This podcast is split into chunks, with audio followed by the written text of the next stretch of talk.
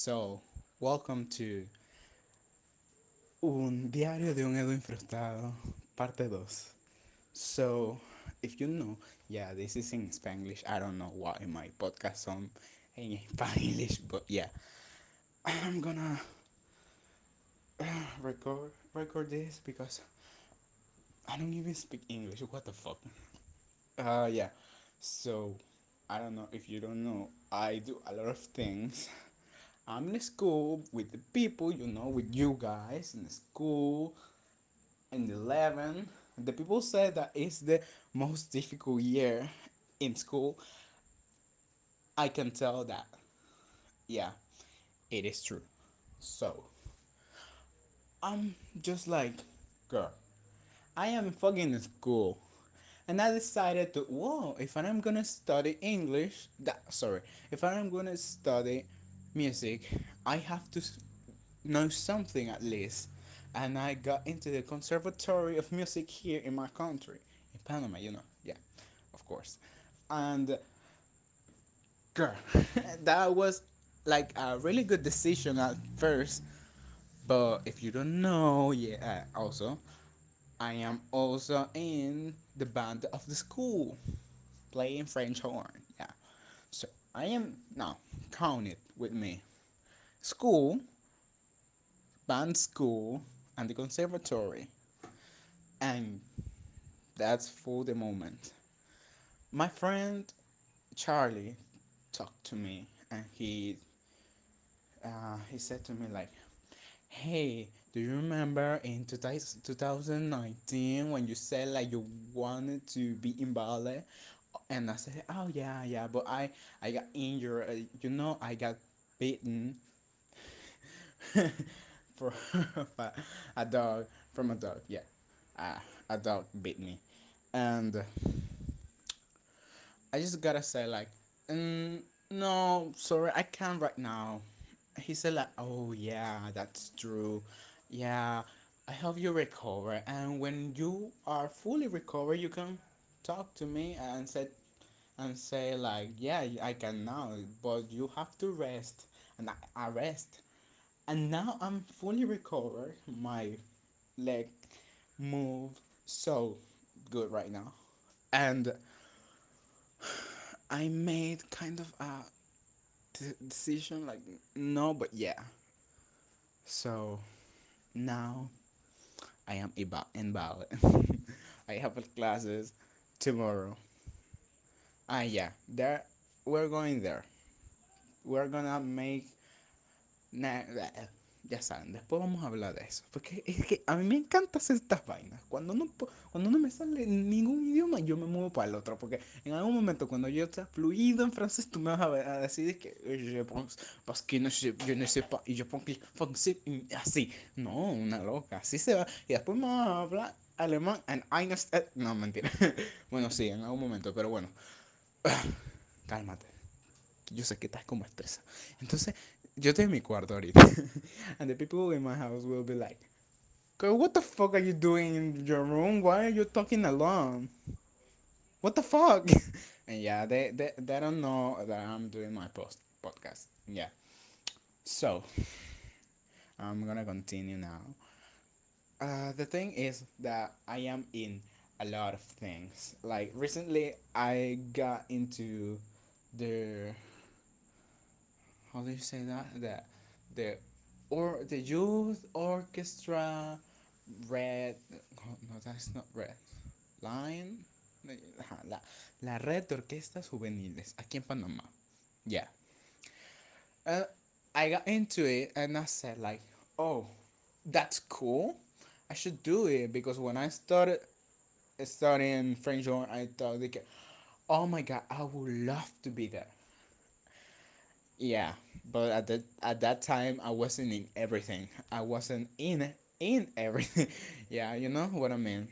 Uh, but yeah. So now I am in that, and I am in another group, but that's only in Saturdays, and I can handle that. Handle that. With my other thing, my schedule is so full right now. I don't know what to do with my life. I'm so fucking tired. Like today, I, I, I didn't, I didn't come to the Spanish class because I was so fucking tired. And yeah, so yesterday I was doing my speech for my speech class, but well, the teacher say, "No, that's for Friday," and I was like, "Bitch, what the fuck? Where, where in the thing that we, where in the instruction instructions, were the date of the speeches?" And I was so prepared for that day that's Friday, and I was like, I have to learn my speech. Do you know what it's like to learn a speech one to another day? It's so fucking stressful. But yeah, that's not the thing. So the thing is like that today. I was like, girl, well, not today, but a couple days ago i was like oh my god i have to eat so well like more salad instead of i i, I don't have to cut my meals but i have to add more nutritional things.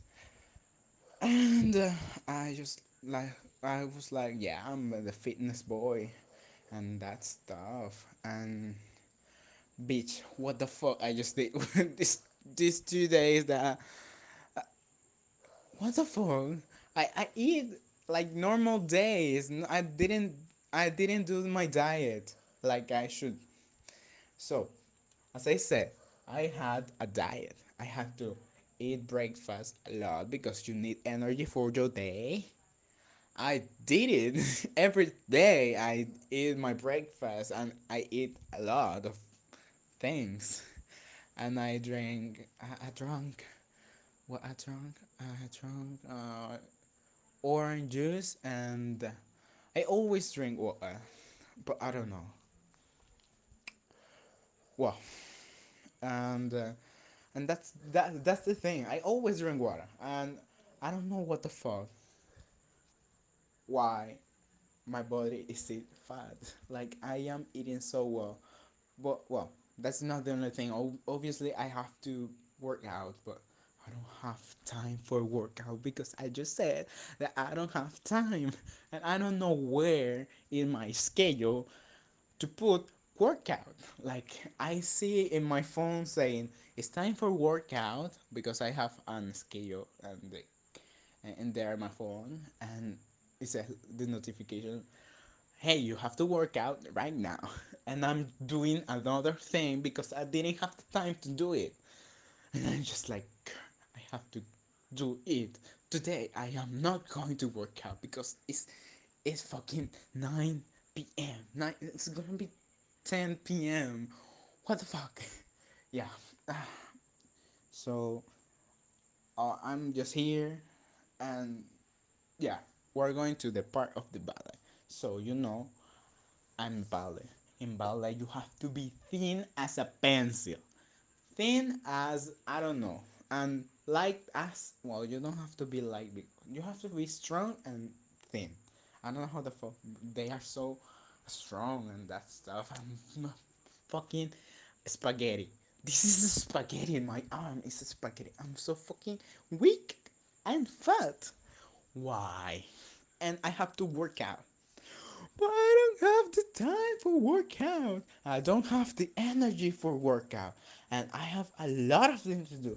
I just had a breakdown in front of my mother. I, I was screaming and almost crying because I was complaining about everything I have in my life. I, I, I, it's true. I don't know why the fuck I am living like this. I, I said like her. I, I said to her, to her, why if well that's their problem too. Like i'm i'm her son. Why should her say why, why her why she oh my god my english is so bad. Mm, why is she saying that to me? Oh also my two sister say that to me but yeah what can i say? I am fat.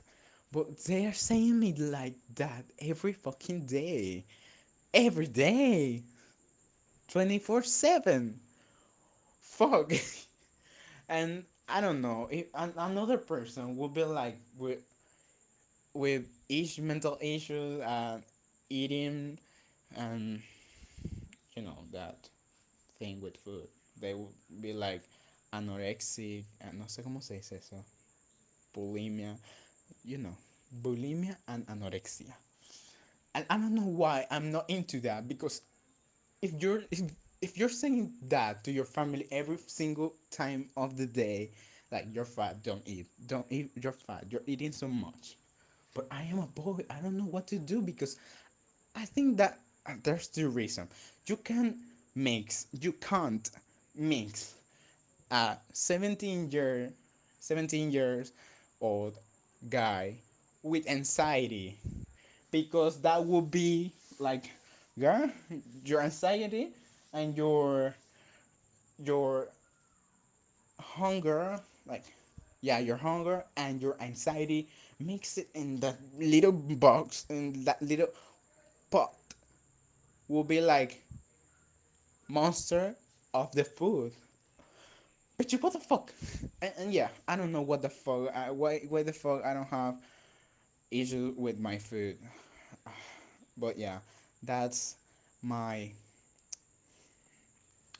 diario de un Edwin frustrado parte 2 i hope you like it like it and listen to it when you need to laugh at me. Well, well thank you for you all for being here. Um bye bitches